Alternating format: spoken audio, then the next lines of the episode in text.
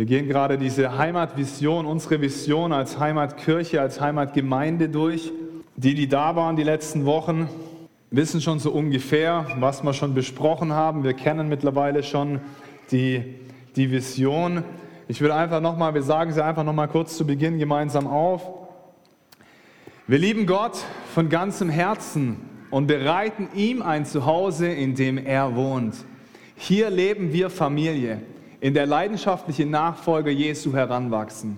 Wir verändern unser Umfeld spürbar und lieben es, Menschen zu Jesus zu führen. Ich bin davon überzeugt, dass unser Auftrag von Jesus Christus auf dieser Erde sehr, sehr simpel ist. Gar nicht total kompliziert mit tausend verschiedenen Dingen, die wir erledigen müssen.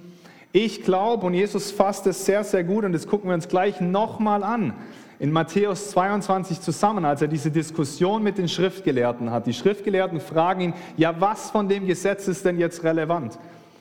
Ja, und dann gehen sie auf diesen wesentlichen Punkt ein. Das größte Gebot, was ich euch gegeben habe, ist was? Du sollst den Herrn, deinen Gott lieben von ganzem Herzen, mit deiner ganzen Seele, mit all deinem Verstand, in manchen Übersetzungen mit deinem ganzen Sein, mit deinem ganzen Tun, mit allem, was du bist. Unser allererster Auftrag ist dieses Kreuz, diese Verbindung zum Himmel, ihm Ehre zu geben in allem, was wir tun. Wenn wir nur das erledigen, haben wir genug zu tun, glaube ich.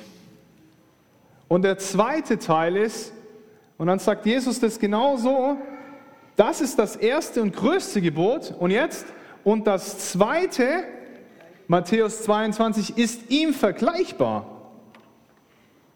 Wir denken immer, ja, ja, also Gott lieben ist das aller, aller, aller Wichtigste. Ist auch so, ja aber dem vergleichbar ist auch, du sollst deinen Nächsten lieben wie dich selbst. An diesen zwei Geboten hängen das ganze Gesetz und die Propheten. Das ganze Gesetz, all das, was Mose empfangen hat, all diese Regeln, die Propheten, das, der Rest des Alten Testamentes im Endeffekt, ja, all das, wir können all das zusammenfassen in diesen zwei Sätzen. Wir, wir sollen ihn lieben, diese Verbindung, und dann sollen wir, wie Jesus seine Arme ausgestreckt hat, wie Jesus am Kreuz seine Arme ausgestreckt hat, ja, das machen wir, wenn wir jemanden umarmen. Wenn Kinder sich richtig freuen, dann rennen die oft mit so offenen Armen auf dich zu, ja. Das machen wir. Wir strecken unsere Hände aus zu unserem Nächsten. Und es fängt damit an, und darüber haben wir letztes Mal geredet, es fängt damit an, dass wir anfangen, uns selber zu lieben. Ja? Du kannst deinen Nächsten nur lieben. Jesus sagt, du sollst den Nächsten so lieben, wie du dich selbst liebst. Wenn du dich selbst hast und dich selber nicht annehmen kannst, kannst du deinen Nächsten auch nicht lieben. Und dann haben wir über diese Identität gesprochen. Wir sind tadellos und makellos vor dem Herrn gemacht. Durch das, dass wir sein Werk am Kreuz annehmen dass wir anerkennen, Jesus, wir können unser Leben nicht ohne dich gestalten. Wir brauchen dich, wir brauchen deine Erlösung, wir brauchen deine Vergebung. Wir kehren um von unserem alten Leben in ein neues hinein. Empfangen wir eine komplett neue Kreatur. Wir werden zu einer komplett neuen Schöpfung. 2. Korinther 5. Ja? Siehe, altes ist vergangen, neues ist geworden. Wir werden vollkommen neu. Wie werden wir? Und das haben wir uns angeschaut aus dem Epheserbrief, Epheser 1. Total empfehlenswertes Kapitel, das wirklich mal zu studieren. Wir werden tadellos vor dem Herrn. Heilig, ja? reingewaschen. Wie wenn Christus vor dem Vater steht, stehst du jetzt vor dem Vater. Puh. Das ist so gut. Und wenn wir das anfangen zu akzeptieren, dann fangen wir auch an, die Größe im anderen zu erkennen. Weil wisst ihr, der andere, dein Nächster, ist genauso gemacht wie du. Einzigartig von Gott, in Gottes Ebenbild. Wunderschön. Dein Nächster ist liebenswert gemacht, annehmbar gemacht. Diese Punkte verändern alles. Also wir gucken uns heute den letzten Teil von der Vision an. Der letzte Teil ist was gewesen? Wir verändern unser Umfeld spürbar und lieben es, Menschen zu Jesus zu führen. Gott hat uns einen Auftrag gegeben, relevant in dieser Welt zu sein. Wir sollen Salz und Licht sein, heißt es an einer Stelle. Du sollst dein Licht nicht unter den Scheffel stellen. Ja, du sollst leuchten für den Herrn. Gott hat uns nicht zu Thermometern gemacht, die die Temperatur im Raum messen und sagen, boah, hier ist aber schlechte Stimmung und nichts damit anfangen. Gott hat dich dazu berufen, ein Thermostat zu sein. Boah, hier ist aber schlechte Stimmung. Alles klar, dann bringe ich jetzt Freude rein und fange an, jemanden zu ermutigen und dadurch die Atmosphäre in dieser Situation zu verändern. Wenn gemotzt wird am Arbeitsplatz, sollst du nicht mitmotzen, sondern du sollst anfangen, die Atmosphäre zu verändern, indem du plötzlich deinem Arbeitskollegen ein Kompliment gibst oder wie auch immer das für dich aussieht. Wir sind dazu berufen, Thermostaten und nicht Thermometer zu sein. Wir sind dazu berufen, unser Umfeld zu beeinflussen. Wisst ihr, überall, wo wir hingehen, geht der Heilige Geist mit uns. Der Geist, der Jesus Christus von den Toten auferweckt hat. Dieser selbe Geist geht mit dir. Heißt, du gehst nicht nur in deine einfachen Ermutigung in deinen Arbeitsplatz hinein. In dem Moment, wo du anfängst zu ermutigen, fängt der Heilige Geist an, durch deine Stimme zu wirken und die Menschen zu berühren. Davon bin ich überzeugt. Und plötzlich verändert sich die Atmosphäre. Wir sind dazu berufen, unser Umfeld spürbar zu beeinflussen. Und die ultimative Beeinflussung deines Umfeldes ist, wenn du jemanden zu Jesus Christus führst. Letzten Endes kannst es du nicht, der Heilige Geist durch dich. Aber er verwendet dich als ein Werkzeug, das Evangelium zu predigen und ein Zeugnis für den Herrn zu sein. Und diese Personen aus dem ewigen Feuer der Verdammnis, aus der Hölle herauszureißen ins ewige Leben, des Paradies, diese Zeit mit dem Vater, die jetzt schon anfängt, im Hier und Jetzt. Das ist unser Auftrag. Gott zu lieben und dann den Nächsten. Wer ist der Nächste? Haben wir die letzte Zeit jedes Mal gemacht. Wir haben uns immer mal kurz das griechische Wort angeguckt. Ich kann das oben jetzt nicht wirklich lesen. Ich sage jetzt einfach mal, das heißt Plesion. Keine Ahnung, ob das stimmt, wie ich es betone. Das erste ist Pi, also P ist Lambda, also L, also Ple. Also Pi das erste, das zweite ein Lambda, also L, also Ple, stimmt. Ja, Plesion, okay? Danke, Jürgen. Super. Was auf jeden Fall Plesion heißt, es kommt von dem Adverb Plesios und Plesios heißt nahe. Ja? Also, was bedeutet dieses Wort in diesem Zusammenhang? Jemand, der dir nahe ist.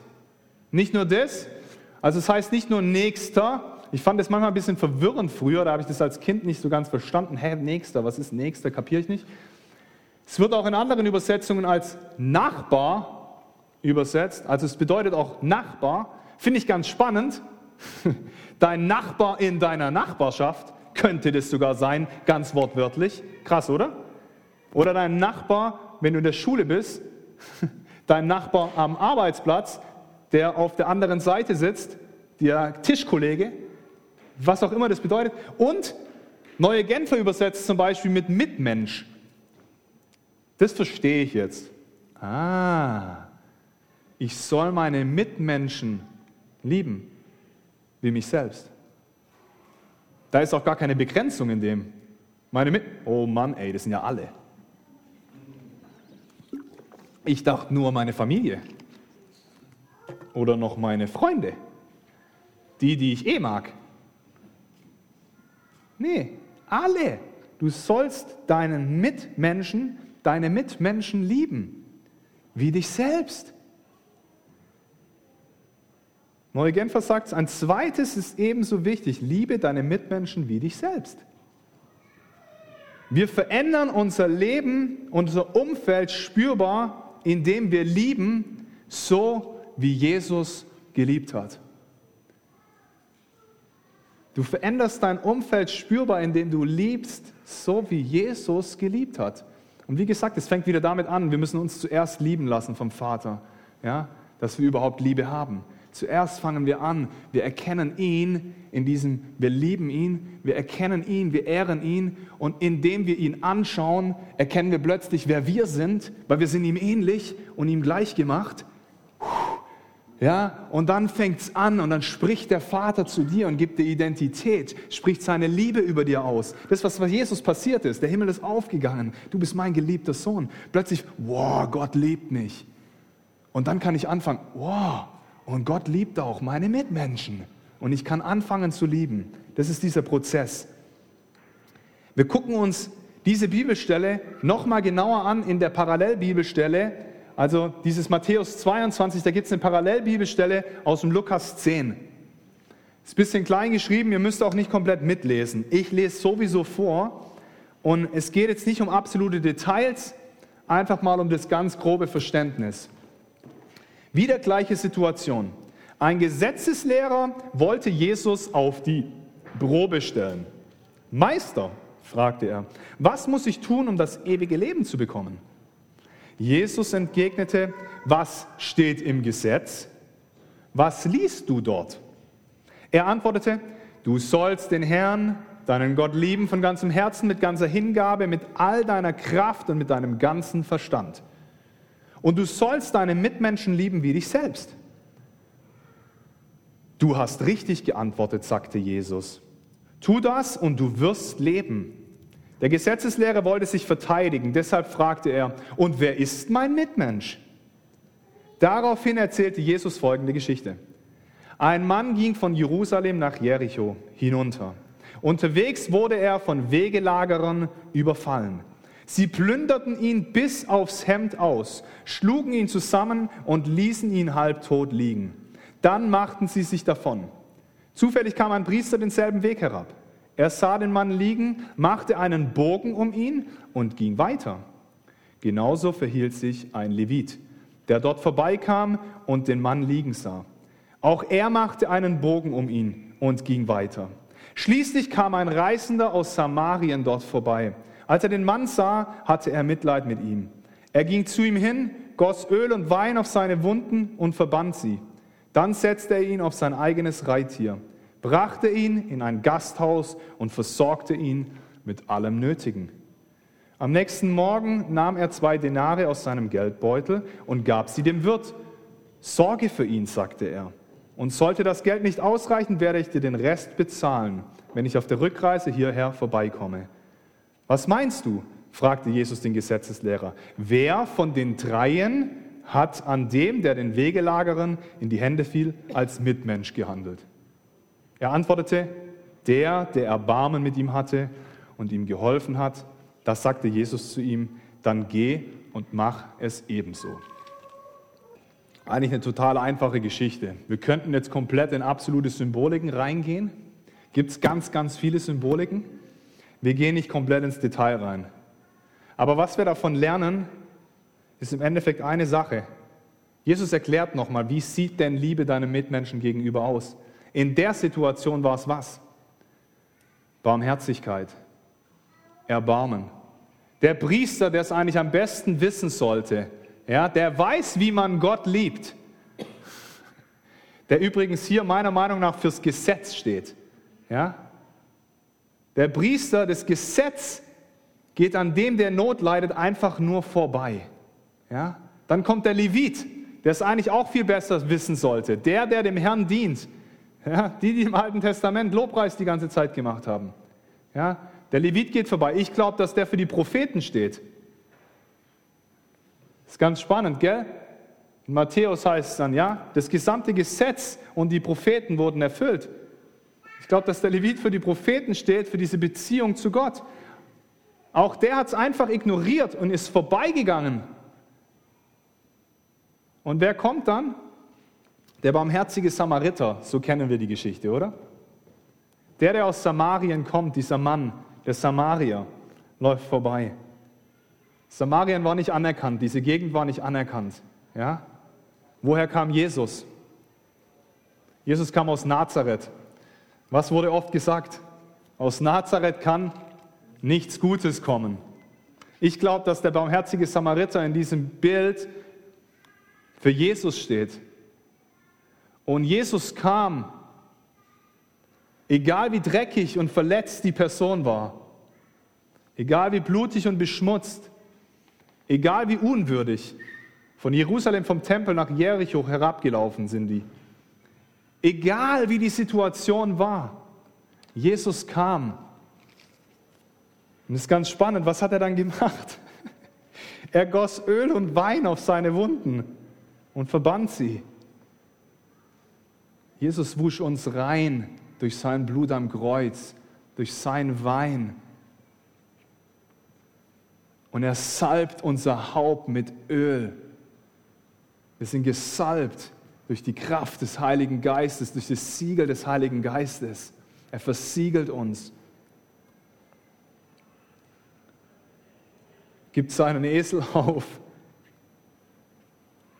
Er hat alle Last auf seinem Kreuz getragen, auf seinem Rücken. Jetzt gehen wir doch voll in Symbolik rein. Das ist so eine krasse Bibelstelle, die so viel sagt, wo Jesus so viel auch schon prophezeit in dieser Situation. Wo er wahrscheinlich nachher dann seinen Jüngern wieder im genauesten Detail erklärt hat, weil es keiner kapiert hat. Und dann, er gab ausreichend Geld, man versorgte ihn, hat ihn in diese Herberge gepackt. Also er hat alles gegeben, er war großzügig, ja. Er hat geliebt, er hat angehalten, er hat ihn versorgt. Das ist das, wer Jesus ist. Wer Jesus für mich in meinem Leben war in der Vergangenheit. Ich bin felsenfest davon überzeugt, auch für dich. In dieser Geschichte sieht Liebe nach was aus? Heidi Baker sagt es immer. Love looks like something. Liebe sieht nach etwas aus. Ja, ich liebe meinen Mitmenschen. Ja, kann ich das sehen? Nach was sieht es aus? Bewegt es dein Herz, barmherzig zu sein und eben anzuhalten und nicht vorbeizugehen? Um stehen zu bleiben, die Zeit. Ja, aber ich bin jetzt doch gerade auf dem Weg da und dahin, ich bin im Stress. Und Jesus hält an, nimmt sich die Zeit, wäscht ihn rein, verwendet seinen Esel, um die Person noch mitzunehmen. Dann gibt er sein Geld aus für die Person. Ja, aber ich habe gerade nicht genug. Gibt sein Geld aus, ist großzügig, sagt sogar noch, ich komme noch mal zurück. Er geht noch mal eine extra Meile. Auf dem Rückweg noch mal kommt er zurück und sagt, falls noch was übrig ist, falls noch nicht, falls das Geld nicht ausgereicht hat, werde ich noch mal kommen. Liebe sieht nach etwas aus. Liebe kann nach Barmherzigkeit aussehen. Liebe kann danach aussehen, dass du geduldig bist. Liebe kann danach aussehen, dass wir großzügig sind. Todd White hat da immer, ein Evangelist aus USA, der macht so eine krasse Sache. Jedes Mal, wenn er im Restaurant ist, verdoppelt er die Rechnung am Ende des Tages. Heißt, die Rechnung sind 80 Dollar, er gibt 160 Dollar, 80 Dollar Trinkgeld. Und regelmäßig fangen die Bedienungen und Bediener an zu heulen, weil sie von Gottes Gegenwart berührt werden. Das sowas ist uns noch nie passiert. Die Rechnung sind 320 Dollar, der zahlt 640 Dollar und das ist kein reicher Mann. Über die Maßen Großzügigkeit lässt die Welt erkennen, dass Jesus Christus Herr ist. Das ist einer seiner Wege, was er oft macht. Heißt nicht, du sollst es jetzt auch machen. Das, wozu der Herr dein Herz bewegt. Liebe kann nach Selbstbeherrschung aussehen. Liebe kann danach aussehen, dass du dienst. Dass du mitbekommst, dass dein Nachbar krank ist und du ihm anbietest, dass du für ihn die Kehrwoche machst. Liebe kann danach aussehen, dass du jemandem was zum Essen kochst. Liebe kann danach aussehen, dass du jemandem bei einem Umbau hilfst, auch wenn du vielleicht völlig beschäftigt bist. Liebe kann danach aussehen, dass du jemanden ermutigst. Dass du später, wenn du siehst, dass dein Tank leer ist und du an der Tankstelle stehst, dem Tankwart hinter der Theke kurz ein ermutigendes Wort weitergibst. Liebe kann danach aussehen, dass du jemand anderem vergibst. Dass du reinen Herzens liebst. Liebe sieht nach all dem aus. Ultimative Liebe sieht danach aus, dass du dir nicht zu schade bist. Ich schäme mich nicht des Evangeliums, dass du der anderen Person von deinem Erlöser erzählst, der dein Leben radikal verändert hat und auf den Kopf gestellt hat, der dir das ewige Leben gegeben hat. So braucht es auch dein Arbeitskollege. So braucht es deine Familie, die vielleicht noch nicht an Jesus glaubt. Du hast das Privileg, von Gott jetzt bereits errettet zu sein. Nicht für dich selber sondern für die anderen da draußen. um ihnen davon zu erzählen, dass Jesus Christus Herr ist. Liebe kostet uns etwas, sonst ist es keine Liebe. Davon bin ich überzeugt. Ja, aber ich bin verliebt und ich habe Schmetterlinge im Bauch. Ja, und was passiert, wenn die Schmetterlinge aufhören? Dann fängt es an, dass Liebe dich was kostet. Selbstaufgabe. Galater 2,20, nicht mehr länger ich lebe, sondern Jesus Christus lebt in mir. Dein eigenes Sein ist ans Kreuz genagelt worden. Jesus, ich will lernen zu lieben, wie du liebst. Das kostet uns etwas. Das kostet uns was, oder? Liebe sieht nach etwas aus. Also wir wollen Menschen ultimativerweise, nachdem wir anfangen, unsere Umwelt zu verändern, absolute Umfeldveränderung ist, sie zu unserem Herrn und Erlöser zu führen. Oh, Janik, es soll aber ordentlich Druck, Mann. Ich dachte, das ist die Aufgabe des Evangelisten. Der Evangelist, der fünffältige Dienst, der Apostel, der Lehrer, der Evangelist, der Hirte und, wen habe ich vergessen, der Prophet sind zu was da? Zur Auferbauung der Gemeinde oder in anderen Übersetzungen zur Ausrüstung der Heiligen. Die Aufgabe des Evangelisten ist gar nicht so sehr zu evangelisieren. Der Evangelist ist dazu da, dir beizubringen zu evangelisieren. Er rüstet dich aus, um das zu tun. Ja, aber das ist doch die Aufgabe des Evangelisten, an diesem Samstagmorgen zum Treasure Hunt zu gehen. Das ist doch die Aufgabe. Ja, das kann der Yannick, ah, das kann der Pastor machen, mit meinem Geschäftskollegen reden und ihm von Gott zu erzählen. Das kann der Evangelist tun. Ja, jetzt beten wir einfach für mehr Evangelisten. Nein! Der Evangelist ist dazu da, dich auszurüsten, dass du es tust dass wir es tun. Im großen Missionsbefehl tut Jesus nicht sagen, manche von euch geht in alle Völker. Evangelisten geht in alle Völker und mache zu Jüngern. Mache zu Jüngern alle Völker in allen Nationen, taufe sie auf den Namen des Pastoren, taufe sie auf den Namen des Vaters. Ich will nicht sagen, ihr sollt jetzt alle fett anfangen. Doch, aber ich würde es feiern. Ich würde es feiern, wenn ich von euch ein Zeugnis mitbekomme, dass ihr zu Hause in eurer Badewanne euren Arbeitskollegen getauft habt. Ja, ob freiwillig oder unfreiwillig. Lasst es bitte freiwillig sein. Alle, wir alle. Er sprach zu seinen Jüngern und in dem Moment sprach er in die gesamte Menschheit hinein, in das ganze Christentum hinein, in uns alle hinein. Geht und nimmt diesen Auftrag an, mache zu Jüngern alle Völker, taufe sie auf den Namen des Vaters, des Sohnes und des Heiligen Geistes. Jesus hat dir den Auftrag gegeben, Zeugnis darüber zu geben, was er in deinem Leben getan hat und immer noch tut. Alles andere ist Selbstsucht, Egoismus, ja, aber ich habe Angst. Überwinde die Angst. Es geht nicht mehr länger um dich.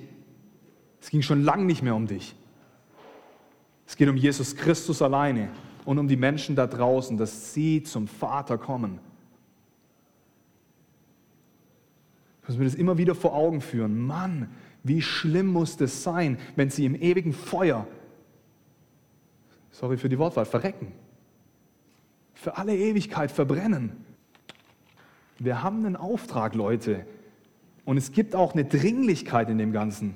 Erst letzte Woche ist einer der bekanntesten Schornhäuser wahrscheinlich von den letzten Jahren gestorben. Von jetzt auf nachher mit 69. Es kann immer schnell gehen, Leute. Wir wissen nie, wann der Tag gekommen ist, wann mein Leben, wann unser Leben zu Ende ist. Ja, das kann ich morgen machen. Kann ich noch übermorgen machen. Kann ich noch in zwei Monaten machen. Ja, der ist ja noch jung. Ein anderer guter Freund von mir ist erst letztes Jahr mit 32 gestorben. Ja, der ist ja noch jung. Es kann immer vorbei sein, Leute. Wir können das nicht verschieben. Es gibt eine Dringlichkeit in diesem Auftrag. Also wie machen wir das? Ich will praktisch noch werden. Ich glaube, einer der effizientesten und effektivsten Wege, jemanden zu Jesus zu führen, ist dein persönliches Lebenszeugnis dieser Person zu erzählen und das mit dem Evangelium zu verknüpfen. Aber in deinem Lebenszeugnis ist das Evangelium verpackt. Davon bin ich felsenfest überzeugt. Ja, aber ich habe kein tolles Zeugnis. Ich bin halt in, der christlichen, einem christlichen Elternhaus aufgewachsen. Ich kann mich nicht daran erinnern, wann diese Begegnung war mit Gott. Das ist gut, das ist dein Zeugnis.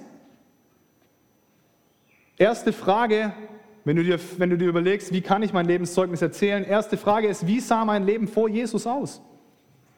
Vielleicht sagst du, du kannst dich nicht ganz genau daran erinnern. Und trotzdem glaube ich, dass es immer wieder Momente in deinem Leben gab, wo deine Beziehung mit Jesus tiefer ging. Dann erzähl davon. Wie bin ich Jesus begegnet? Das kann dieser eine Moment dieser Begegnung sein. Ja, das können auch mehrere Begegnungen sein. Und dann ist die letzte Frage, und wie sieht mein Leben nach Jesus aus? Ich glaube, dass du dein Lebenszeugnis in drei Sätze verpacken kannst. Das geht ganz zackig. Du kannst ihn in drei Sätze verpacken, du kannst ihn in drei Minuten verpacken, du kannst ihn in 30 Minuten verpacken, du kannst ihn in drei Stunden verpacken und du kannst den Leuten zwei Tage davon erzählen. Du kannst immer noch mehr ins Detail gehen, aber du kannst auch noch weniger ins Detail gehen. Also wie sah mein Leben vor Jesus aus? Ich bin in einem christlichen Elternhaus aufgewachsen, hatte eine wilde Jugend, irgendwann gar nicht mehr ein großes Interesse an dem, was Glaube ist, weil ich keine persönliche Beziehung erlebt habe. Und dann war ich auf dem Urlaub im Urlaub mit meinen Eltern und eines Abends habe ich plötzlich Gottes Frieden auf mich kommen spüren. Und ich habe eine Stimme in meinem Inneren gehört, Yannick, es ist Zeit nach Hause zu kommen. Und an dem Abend habe ich mein Leben ihm gegeben. Und jetzt folge ich ihm nach, seit ich 19 Jahre alt bin. Und ich erlebe jeden Tag, wie er mir nahe ist, wie er mich liebt, wie ich ihn brauche. Das ist mein Lebenszeugnis. Habe ich ganz, ganz oft geübt, immer wieder. Wie könnte ich es noch sagen? Fang an, dein Lebenszeugnis zu einer Waffe zu machen. Und fast immer, wenn ich dieses Zeugnis erzähle, Leute, fangen plötzlich, fängt mein Gegenüber an, das Gleiche zu erleben, wie ich damals erlebt habe. Boah, ich spüre plötzlich so einen Frieden. Fast immer. Dein Zeugnis ist eine absolute Waffe. Gott fängt an, das wieder zu tun. Und es fängt an, Menschen zu berühren. So oft habe ich es erlebt. Und danach konnte ich ihnen von Jesus im Detail erzählen, von seinem Evangelium. Und viele haben ihr Leben Jesus gegeben. Lass uns noch eine kurze Illustration machen. Ich brauche zwei Leute. Wer will? Ja, du fasst jetzt mal hier an. Und Hannes, du ziehst jetzt einmal mal das Klebeband und läufst da mal ein Stück rüber. Ja, so ist jetzt mal perfekt. Also, das, das Klebeband ist egal, was soll das? Für heute ist es gut. Das Klebeband, jedem, je, jedes Leben von uns ist wie dieser Zeitstrahl da, ja? Wir gehen von A nach B. Sag mal mal, hier ist die Geburt auf der Seite und hier sind wir heute, okay? Irgendwo an dem Punkt hat für dich Begegnung mit Gott stattgefunden. Es kann beim einen früher gewesen sein, was weiß ich, mit acht Jahren, weil du im christlichen Elternhaus aufgewachsen bist, an dem Jugendevent, wo du warst. Ja? Beim anderen kann es auch sein, dass es erst mit 70 Jahren passiert oder 80. Das letzten Endes völlig egal. Jeder von uns, sonst wäre ihr heute nicht hier. Davon bin ich überzeugt. Und vielleicht war es auch bei manchen ein Prozess. Da war es nicht so, sondern eher so. Ein bisschen länger hat es gebraucht. Gibt es übrigens auch Statistiken, jeder Mensch muss das Evangelium ungefähr 30 Mal hören, auf verschiedenste Art und Weise, bevor sie ihr Leben Jesus geben. Und jetzt in diesem Prozess, bei mir war es hier mit 18 Jahren, lasst es einfach mal 18 sein, ich bin 32, ja, das passt ungefähr, dann ist es ungefähr in der Mitte. Ja? Bei mir war hier diese Begegnung. Auf dem Weg dahin waren verschiedenste Momente in meinem Leben. Ja? Christliches Elternhaus, damit hat es angefangen. Das war, der, das war die erste Begegnung bei mir persönlich. Ja? Christliches Elternhaus aufgewachsen. Mama, Bibel vorgelesen, Kinderbibel. Ja? War die zweite Begegnung. Kindergottesdienst gegangen, dritte Begegnung. Ja? Immer wieder geprägt worden, geprägt worden, geprägt worden. Ja? Jugend gewesen. Einmal mit sechs Jahren in Weinstadt dabei gewesen und die Leute hatten prophetische Worte für mich. Janik, du sollst ein Geschichtenmacher sein. Hat mich verändert an dem Tag. Ja? Immer weiter ging das, immer weiter ging das bis dann wilde Jugend. Ja, hier können wir rausschneiden. Nein, wilde Jugend, okay? Und dann kam die finale Begegnung mit Gott. Und an dem Tag habe ich mich entschieden, Jesus Christus mein Leben zu geben. Gott hat einen Plan mit deinem Leben. Er verfolgt einen einzigartigen Plan mit jedem Einzelnen, diesen einzigartigen Weg. Ja? Papa, jetzt kannst du mal einfach dazukommen, lass uns mal hier vorne anfangen. Jetzt kann das sein, das ist jetzt natürlich mein Vater, aber lass mal, lass mal, ihn, lass mal ihn meinen besten Freund sein, der nicht an Jesus glaubt. Und ich, ich bin beides. Ja. Ah, du glaubst auch nicht an Jesus, alles klar. Ja. Ich, ich gehe mit ihm gemeinsam meinen Lebensweg. Ja? Und er ist krank. Ich koche ihm was. Und wir gehen weiter. Ja? Seine Beziehung geht zu Brüche. Ich bin der, der ihn anruft. Hey, ich bin für dich da, ich höre ihm zu. Und wir gehen ein Stück weiter. Ja? Und ich bin barmherzig zu ihm. Er hat kein Geld mehr, weil er seinen Job verloren hat. Und ich gebe ihm 500 Euro. Ja? ja?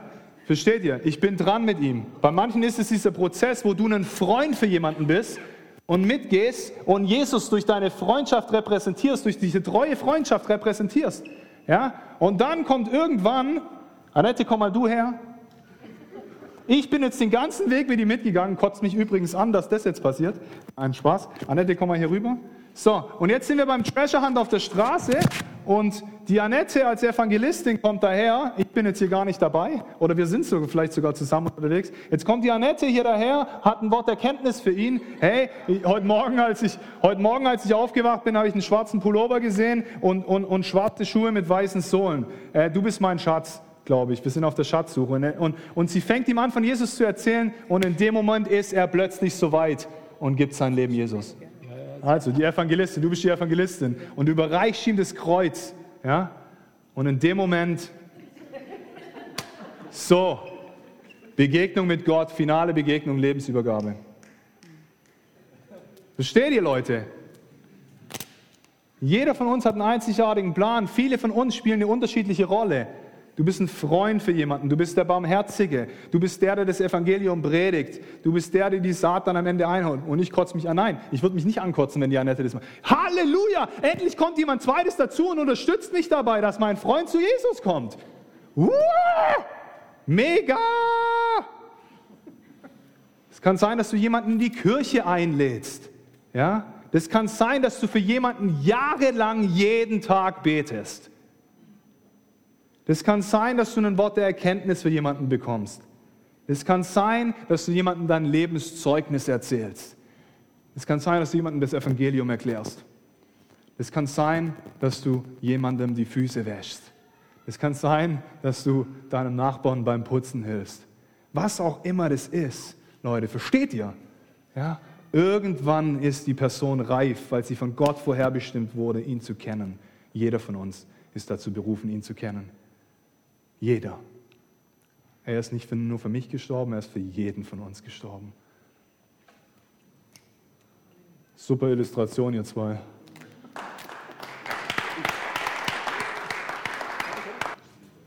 Diese Geschichte, dieser Zeitstrahl ist von jedem von uns einzigartig, Leute. Es ist an der Zeit, dass wir diese Einzigartigkeit von unserem Lebenszeugnis erkennen und es wirklich als Waffe benutzen. Das ist das, was ich euch mitgeben wollte. Ja? Wir haben einen Auftrag da draußen, unseren Nachbarn, unsere Mitmenschen zu lieben. In dem, was wir tun, in dem, wie wir sind und dann ultimativerweise, indem wir ihnen von unserem Herrn und Erlöser erzählen, indem wir den Mut aufbringen, diesen Schritt zu gehen und den anderen höher zu achten als uns selber in dieser Situation.